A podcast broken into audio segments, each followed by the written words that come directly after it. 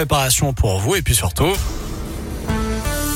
Le journal des bonnes nouvelles maintenant avec Noémie Mabilon. Il a pédalé pour la bonne cause. Corentin Tolisso, joueur de l'OL, était au centre commercial Confluence samedi dernier. Il invitait ses amis et les passants à grimper sur des vélos stationnaires et à pédaler au profit de son association Tolis Hall. Les fonds récoltés servent à créer des tiers-lieux pour alléger le quotidien des personnes en situation de handicap ou bien de leurs proches aidants. Une bonne nouvelle dans la région, le ciel du Vercors est désormais labellisé Réserve internationale de ciel étoilé. Une distinction prestigieuse puisqu'il n'y en a que 22 à travers le monde selon Dauphiné Libéré. Une belle récompense surtout pour toutes les communes qui luttent depuis des années contre la pollution lumineuse.